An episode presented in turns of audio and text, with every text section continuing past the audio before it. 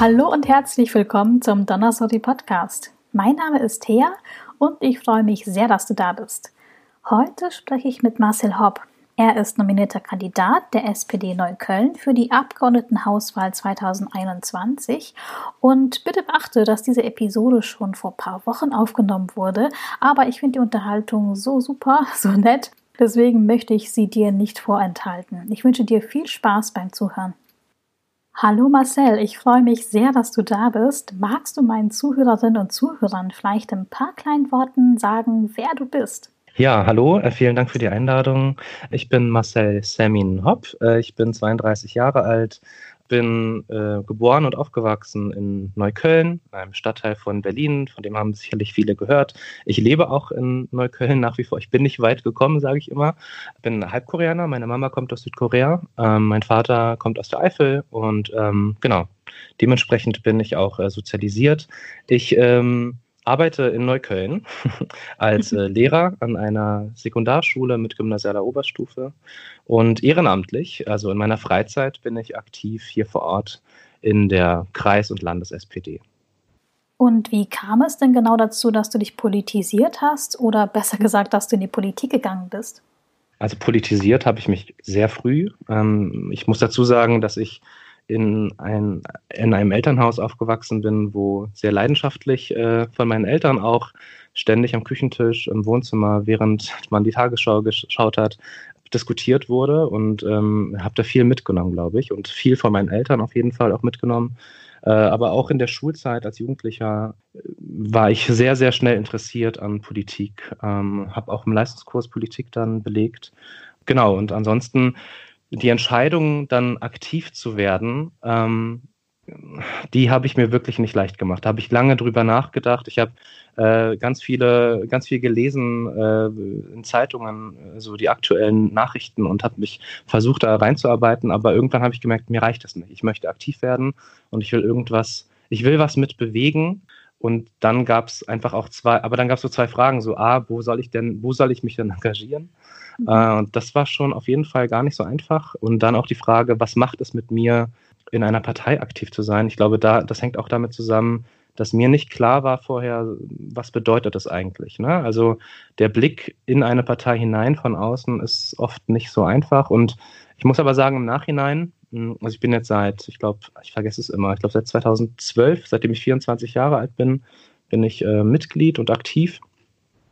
Ähm, es ist auf jeden Fall äh, eine andere Welt, teilweise auch, aber es ist zum Teil auch einfach ein Zusammenkommen von, von ganz normalen Menschen, die sich, äh, die sich vereinen so unter einem Interesse und irgendwie miteinander aktiv sind und vielleicht auch weit von dem entfernt sind, von diesem, die da oben oder so. Ne? Das sind ganz mhm. normale Menschen, die ehrenamtlich arbeiten und wir arbeiten wirklich viel. Aber ähm, ja, also was ich eigentlich sagen will, ist, ähm, dass ich am Ende dann mich entschieden habe, in die SPD einzutreten. Da habe ich wirklich lang gebraucht. Und ich glaube, was mir geholfen hat, äh, vor allem sozusagen als, als junger Mensch, ähm, damals noch war, dass ich bei den Jusos, also bei der Jugendorganisation, erstmal angekommen bin und, und, unter Leuten war, die in meinem Alter ungefähr waren und wo mhm. ich erstmal ankommen konnte, wo ich auch erstmal verstanden habe, okay, was, also ich wusste natürlich schon, wofür steht die SPD, die Sozialdemokratie und so, das ist mir alles schon klar, aber es ist schon was anderes, dann da reinzukommen und die Strukturen erstmal zu verstehen.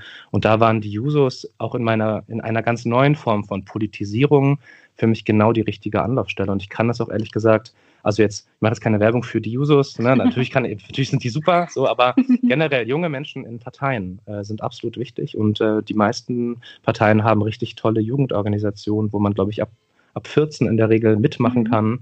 Und ähm, das, das lohnt sich. Also einfach mal vorbeigehen und äh, einfach mal die Leute anschreiben und sagen, wann trefft ihr euch? Ähm, manchmal haben die auch Homepages oder bei Insta steht das oder Facebook und einfach vorbeigehen. Unverbindlich. Da muss man nicht mehr Mitglied sein und mal reinschnuppern und mitdiskutieren. Das ist wirklich sehr lohnenswert. Und wie ist das denn so aus der Lehrerperspektive? Merkst du, dass die Jugendlichen sich stärker engagieren oder von Jahr zu Jahr politischer werden? Wie ist das denn so? Wie nimmst du das so als Lehrer wahr? Mm, also ich muss schon sagen, dass anders als oft das Vorurteil nehme ich die Jugend und also generell junge Menschen als sehr politisch und auch politisiert war. Und ich meine jetzt mal ganz abseits von so Fridays for Future oder so, ich äh, mhm. im Unterricht merkt man ganz schnell an, an, äh, ja, an Diskussionen zu bestimmten Themen, sei es jetzt an Unterrichtsthemen, jetzt ich unterrichte auch Politik und Geschichte, äh, aber auch an aktuellen Dingen, die geschehen, die natürlich auch an, an Jugendlichen nicht vorbeigehen, ganz schnell, dass sie wie, also wie, wie Betroffenheit, aber auch eine gewisse, ja, ein Interesse, aber auch vor allem auch Aufregung davor ist, wie oft dann auch Dinge äh, entschieden werden oder vonstatten gehen, die völlig unverständlich sind für, für junge Leute und wo sich dann schon junge Leute auch immer mehr fragen, wieso ist das so? Wieso wird so Politik betrieben? Wieso wird so entschieden? Äh, und in dem Kontext übrigens auch, was ja jetzt auch heiß diskutiert wird, ähm, die Absenkung des Wahlalters. Ne? Also ich mhm. glaube, also der größte, der größte Punkt für mich, dass ich sage, ich bin absolut dafür, das Wahlalter zu senken, ist, dass ich ein großes Vertrauen in, in junge Leute habe und dass sie oft viel, meiner Meinung nach, viel reifer und, und politisierter sind ähm, und bei der Sache, ähm, als vielleicht auch der ein oder andere Erwachsene, der vielleicht die Demokratie eher als Gewohnheit sieht und weniger als Privileg, wo man mitmachen kann. Und ich glaube, man sollte junge Leute mehr mitmachen lassen. Apropos mitmachen und aktiv werden und dabei sein, gab es denn bestimmte Hürden oder Herausforderungen, die du erstmal überwinden musstest, nachdem du beschlossen hast, in die Politik zu gehen? Also so Situationen oder Dinge, wo du gesagt hast, da musste ich erstmal drüber stehen oder das musste ich erstmal schaffen, um ja echt anzukommen?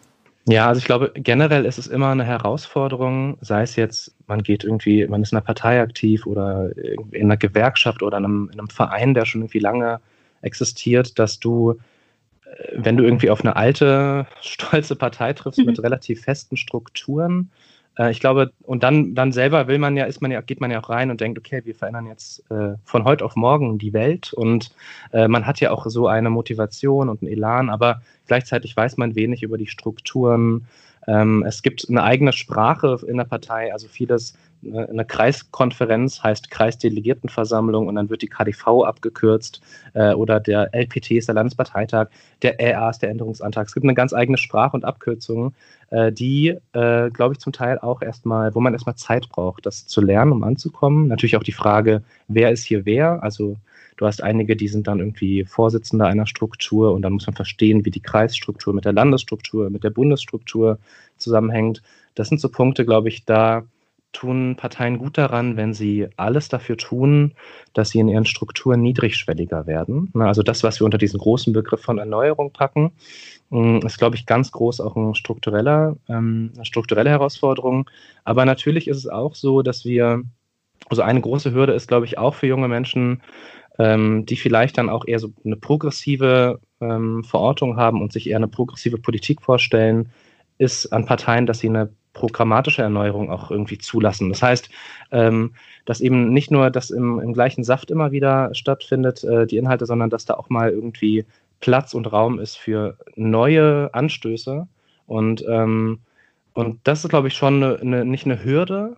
Ich glaube, das ist ganz normal so, aber da, da, das ist ein ewig währender Prozess, äh, wo es einfach auch viel Engagement braucht, aber auch, und ich glaube, das hat mir dann geholfen, diese Hürden auch zu überwinden. Ich habe immer wieder auch Leute gefunden, die die mich unterstützt haben, die sich gegenseitig unterstützt haben und ähm, die irgendwie sich vereinen äh, unter einem, äh, also in, in, einem Interesse äh, oder in einer politischen Zielrichtung und eben dann auch Verbündete sind und die braucht man. Also man, wenn man in eine Partei geht, dann sollte man sich immer auch seine Verbündeten suchen, denn am Ende geht es natürlich auch darum, in welche Richtung geht eine Partei. Sowas wird mehrheitlich entschieden und äh, die Mehrheit ist nun mal abseits der 50 Prozent und äh, die gilt es zu erreichen. Ne? Und dafür muss man Menschen überzeugen, dafür muss man ins Gespräch kommen.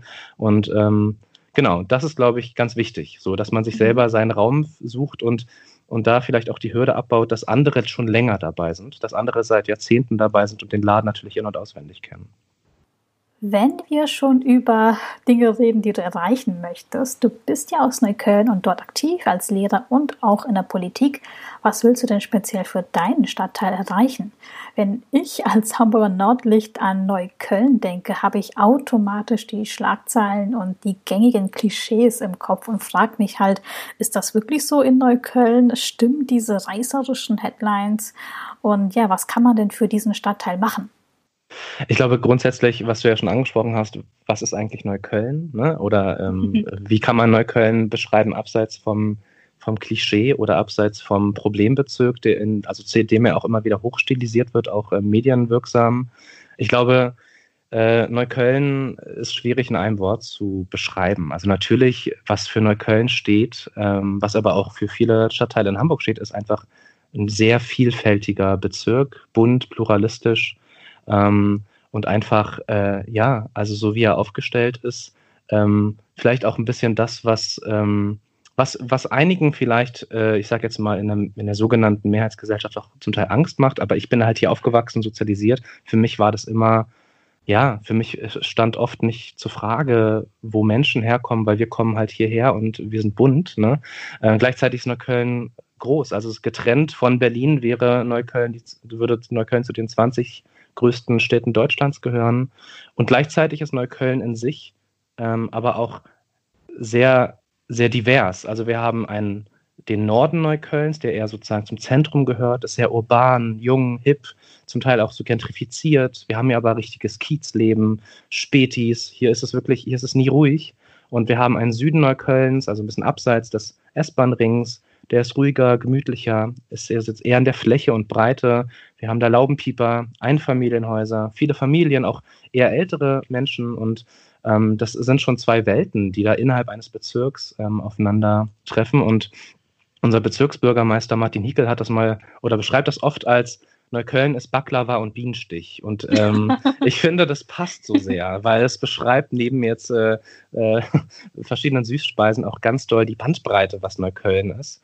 Und ähm, insofern ist Neukölln so viel mehr und so viel so viel weiter als der Problembezirk, für den er immer gehalten wird. Und wir haben natürlich trotzdem Probleme, ja, aber ich, ich würde sagen, Neukölln ist das Brennglas Berlins und ein Stück weit auch Deutschlands. Also es ist für mich nicht verwunderlich, dass vieles an Neuköllner Modellen, zum Beispiel Stadtteilmütter äh, hier erfunden, ähm, aber auch so das Prinzip der Gemeinschaftsschule, eine Schule für alle, so auch hier hat eine lange Tradition, ähm, dass das auch irgendwie überall im Gebiet Anwendung findet, aber auch personell, also dass jemand wie Franziska Giffey, die hier Bezirksbürgermeisterin war, ich meine, eine Kommunal politisch ausgerichtete Bürgermeisterin hier vor Ort, dass die Bundesministerin wird. Ich glaube, das kommt nicht von irgendwoher. Und wir sagen hier als, als Kreispartei, sagen wir immer so, wo Neukölln ist, ist vorne. Und ich glaube, das stimmt. Mhm. So. Und ähm, natürlich, also bezogen jetzt auf die Frage, was, was man hier, was, was sind hier die Themen? Und ich glaube, da kommt dann das, was ich meine mit Berlin, äh, Neuköllns Brennglas irgendwie auch Deutschlands. Wir haben hier natürlich eine große, große Frage, ist die der ähm, Mieten, ähm, des bezahlbaren Wohnraums, die Frage, wie man Gentrifizierungsprozesse aufhält. Ähm, wir haben aber ebenso die Frage so Verkehr und wem gehört die Stadt, wem gehört die Straße, ist ein ganz großes Thema momentan. Ähm, wir haben auch hier, also auch wenn man das vielleicht nicht vermutet, wir haben im Süden ein großes Problem äh, vom, von rechten Terror tatsächlich. Seit Jahren gibt es Anschläge, Brandanschläge auf Menschen, die sich engagieren für eine demokratische tolerante und friedliche Gesellschaft, die ähm, fürchten müssen, dass sie verfolgt werden. Es gibt Brandanschläge auf Autos direkt vor dem Familienhaus.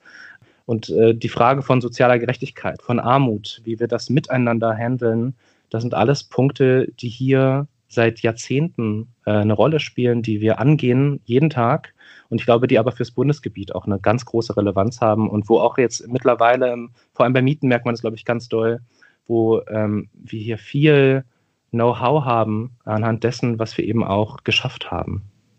Ich höre auf jeden Fall raus, dass die Stadt super divers ist und auch echt viel zu bieten hat. Und ich finde es echt schade, dass man meistens in den Medien nur über Klischees über Neukölln informiert wird, obwohl es sich auch schon anhört, als sei es so ein Ort, wo viele, viele Welten aufeinandertreffen.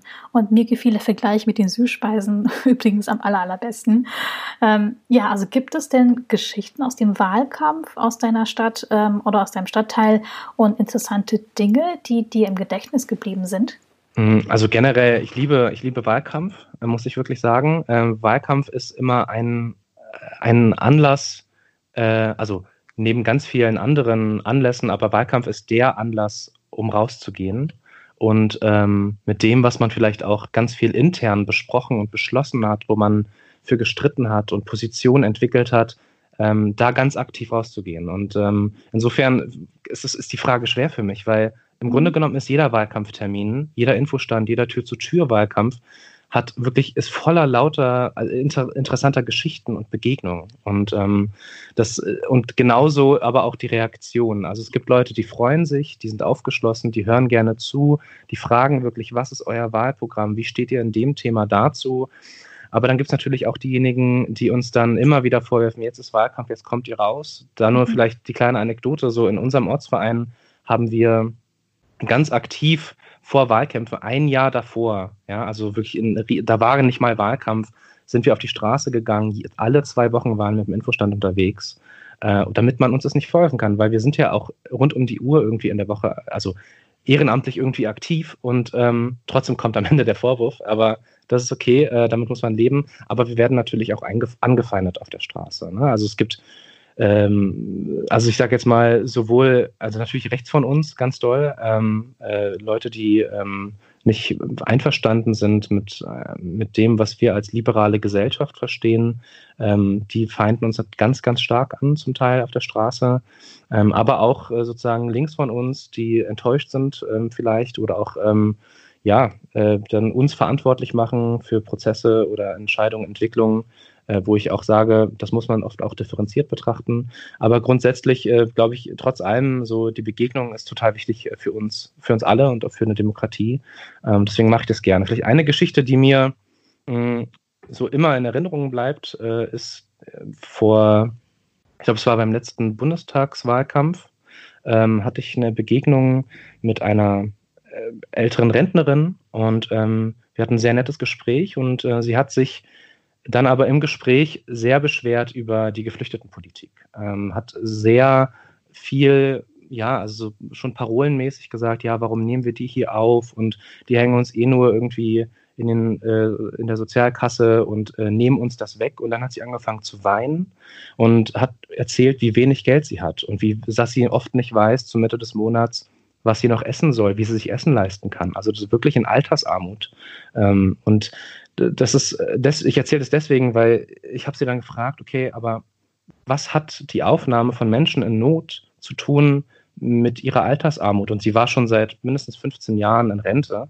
Und dann hat sie auch irgendwie in dem Moment, glaube ich, so ein bisschen gemerkt, ja, stimmt, das sind zwei völlig verschiedene Dinge. Und ähm, da ist aber so ein, da findet so ein Diskurs statt und den hat sie in dem Moment aufgenommen. Also das, das, was ihr Problem ist, es gab auf einmal eine einfache Antwort dafür, nämlich die Geflüchteten, die kommen. Und das war, war total prägende, eine total prägende Begegnung, muss ich sagen. Und ich hatte das Gefühl, dass, ähm, dass in dem Moment äh, auch irgendwie für sie deutlich wurde, ja, stimmt. Also ich, ich muss aufhören, irgendwie nach unten zu schauen, sondern woran liegt das eigentlich? Und Gleichzeitig war das aber auch ein Anlass, dann zum Beispiel jetzt inhaltlich zu reden, deswegen braucht es sowas wie die Grundrente. Es kann nicht sein, dass Leute irgendwie in, in Alltagsarmut leben, die ihr Leben lang gearbeitet haben äh, und die dann irgendwie eine Rente bekommen unterhalb irgendwie einer Armutsgrenze. Und, ähm, und sowas hilft. Also das meine ich halt, dass die Begegnung so wichtig ist, das Gespräch so wichtig, aber dann eben auch eine zugewandt, ein zugewandtes Gespräch und nicht einfach nur Leute überfallen mit den Positionen, sondern erstmal zuhören, erstmal fragen und dann ganz konkret vielleicht auch sagen, okay, das sind übrigens unsere Positionen und die müssen ja auch nicht immer überzeugen. Es gibt viele Menschen, die sind anderer äh, Ansicht, zum Beispiel wenn es um Vermögensverteilung geht, aber das Streiten dafür im positiven Sinne ähm, das möchten wir erreichen, das möchten wir verändern. Das ist äh, total wichtig und da gibt es etliche Geschichten. Also, aber ich bin so schlecht im Geschichten erzählen. Aber das ist eine, die, die ist auf jeden Fall, die, daran muss ich immer denken, wenn, es um mhm. Wahlkampf geht, ja. Und sag mal, wie stehst du zu den Leuten, die überzeugte NichtwählerInnen sind? Also die sagen, nö, ich habe keinen Bock drauf, es ändert sich sowieso nichts, ist egal, was ich wähle, niemand hilft mir, niemand macht was ja, wie gehst du mit solchen Menschen um, die wirklich aus Überzeugung sagen, nein, ich will nicht? Und wie bringst du sie dazu oder wie möchtest du sie dazu bringen, das Kreuz an der richtigen Stelle zu machen? Ja, also die NichtwählerInnen ist schon, also ich glaube, was, wenn ich Menschen begegne, äh, jetzt zum Beispiel im Wahlkampf, die sagen, ich gehe nicht wählen, dann ist für mich immer interessant, das frage ich auch immer sofort oder versuche ich herauszufinden, sind es Menschen, die enttäuscht sind von der Politik und deswegen nicht mehr wählen? Also haben sie früher gewählt und wählen jetzt nicht mehr? Oder sind es, was leider auch oft vorkommt, muss ich sagen, ersch erschreckend oft, sind es zum Beispiel Studierende, ja, die irgendwie ähm, zum Teil auch gut sozialisiert und aufgewachsen sind, also in guten Verhältnissen meine ich, und dann aber nicht wählen gehen, weil sie sagen, ja, Politik interessiert mich nicht. Ne? Und ich glaube, da lohnt sich tatsächlich das Gespräch und auch die Konfrontation, weil ich glaube, also im positiven Sinne, ich glaube, dass jeder Mensch ist politisch und jeder Lebensbereich ist politisch. Und ähm, ich glaube, ein wichtiges Mittel da ist auch immer zu fragen, also in welchen, wie lebt derjenige, der mir gerade sagt, er ist nicht politisch oder er interessiert sich nicht für Politik, äh, um dann ganz konkret zu sagen, guck mal, hier, äh, in deinem Kiez, in deinem Beruf, in deiner Ausbildung, wenn du nach vorne schaust, die nächsten zehn Jahre, du hast lauter Punkte, lauter Lebensbereiche, die sind aktiv Politik. So, da geht es darum, was für Umstände, was für Entwicklungen nehmen, nehmen diese Felder und wie können wir das beeinflussen. Und ich muss zugeben, das hilft jetzt nicht immer so, aber es gibt schon Leute, die dann auch im Gespräch merken, ja, okay, du hast recht. Ähm, ich glaube grundsätzlich, um mal von dem einzelnen Nichtwähler und der einzelnen Nichtwählerin wegzukommen, ist wichtig, dass dass auch Politik und, und Parteien deutlich machen, dass die Demokratie ist, ist kein nice to have. Wir haben keine Dienstleistungsdemokratie. Es gibt auch mal Leute, die sagen, äh, so, ich habe jetzt das gewählt und ich will jetzt 100% das und ihr habt es versprochen deswegen gehe ich nicht mehr wählen. So funktioniert das leider nicht. Und da müssen, ist unsere Aufgabe, das zu erklären. Eine Koalition von mindestens zwei Parteien, was ja momentan sowieso dann oft auch irgendwie äh, nur vorhanden ist und zum Teil auch irgendwie Dreierkonstellationen, lebt halt auch vom Kompromiss. Und natürlich kann man darüber streiten, was ist noch ein guter Kompromiss und ein schlechter. Aber die Parteien treten erstmal damit an, was wollen wir erreichen. Und da ist, glaube ich, auch wichtig zu sagen, Demokratie ist ein riesengroßes Privileg. Und Politik ist nicht immer nur die anderen oder die da oben, sondern letztlich sind Politik wir alle. Und deswegen ist es auch unsere Verantwortung, diese mitzugestalten. Und wenn ich da nicht mitbestimme, dann bestimmen andere. Und ich glaube, da ist ganz wichtig, wenn andere bestimmen, dann oft zu Lasten derjenigen, die in der Minderheit sind. Und, und das ist, glaube ich, so ein Punkt, da erreicht man dann schon viele, dass man halt sagt, hey, komm schon, so, also viele, viele, jetzt vor allem in Nordneukölln, die sagen, sie gehen nicht mehr wählen, meiner Ansicht nach und meiner Erfahrung nach tun das eben auch aus einer privilegierten Sicht. Und ich finde, das, das geht dann halt zum Teil nicht. Das muss man auch Leuten nett natürlich, aber auch bestimmt sagen, hey, hör zu, ähm, es geht nicht, dass du nicht mitbestimmst, sondern also lass uns das gemeinsam bestimmen und du kann, musst nicht mal die SPD wählen im Zweifelsfall, wenn es dir nicht gefällt, aber geh wählen und mach wenigstens da dein Kreuz und misch dich mit ein und äh, so, das gehört eben auch mit dazu. Ja, also ich sagte immer recht platt, wer nicht wählen geht, hat hinterher auch nicht das Recht, sich zu beschweren, wenn irgendwas nicht so geht, wie er oder sie es gerne hätte, weil Leute nehmt es wahr, das Recht, dass ihr eure Stimme erheben könnt, dass ihr mit einem Kreuz auf dem Stimmzettel schon etwas bewirken könnt. Und apropos Wahl und Bewirken, in welchem Land außer Deutschland würdest du denn eigentlich gerne mitbestimmen, sei es als Lehrer oder Politiker? Und gibt es so ein Land für dich überhaupt? Also, ich glaube, das, ich glaube, unterm Strich kann ich mir das fast nirgendwo anders vorstellen, aktiv zu sein, als hier. Also klar, wenn ich jetzt woanders leben würde, ich bin halt ein politischer Mensch, ich würde mich, glaube ich, überall einbringen. Ähm, und ich glaube, was mich auch interessieren oder was mich total, also was mir, was mir total am Herzen äh, liegt, ist zum Beispiel, dass wir in Europa äh, vorankommen und irgendwie hin zu einem vereinigteren Europa uns engagieren. Das heißt, auf der Ebene vielleicht im Zweifelsfall würde ich mich, glaube ich, gerne engagieren äh, oder also ne, in, in, einem Rahmen. Aber ich glaube, ich, ehrlich gesagt, ich, ich, ne, also ich meine, ich bin, du weißt ja, ich bin hier äh, geboren, aufgewachsen, ich bin hier sozialisiert, so und natürlich hat dieses Land Widersprüche und manchmal denkt man sich, oh Gott, was mache ich hier eigentlich? Aber am Ende, am Ende, wenn ich nicht hier bin, dann äh, ja, also ich glaube, hier zu sein ist eine Verantwortung. So, und deswegen kann ich mir kaum vorstellen, woanders aktiv zu sein. Aber natürlich mhm. braucht es überall irgendwie Leute, die engagiert sind. Okay, Marcel, lass mich das Was wäre wenn Spiel noch ein bisschen weiter spinnen. Was würdest du denn deinem zehnjährigen Ich sagen, also mit all der Erfahrung, die du jetzt gesammelt hast? Ja, also jetzt bezogen auf politisch oder irgendwie aktiv sein, äh, würde ich mich einfach weiter darin bestärken, wie ich als Zehnjähriger war. Ich glaube, was immer für mich ein Thema war, war, dass ich Ungerechtigkeit nicht ertragen habe und ähm, da auch irgendwie dann zum Teil irgendwie, ja, äh, vielleicht auch noch lauter war oder irgendwie dagegen ein, so angestanden bin. Und das würde ich eher bestärken, sagen, genau das solltest du tun.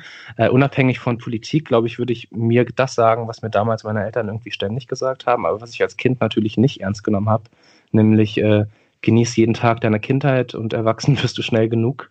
Und danach ist nichts mehr wie vorher. So, ich glaube, das würde ich mir auf jeden Fall ganz doll selber mitteilen, äh, weil es ist schon, ja, es geht schon schnell vorbei.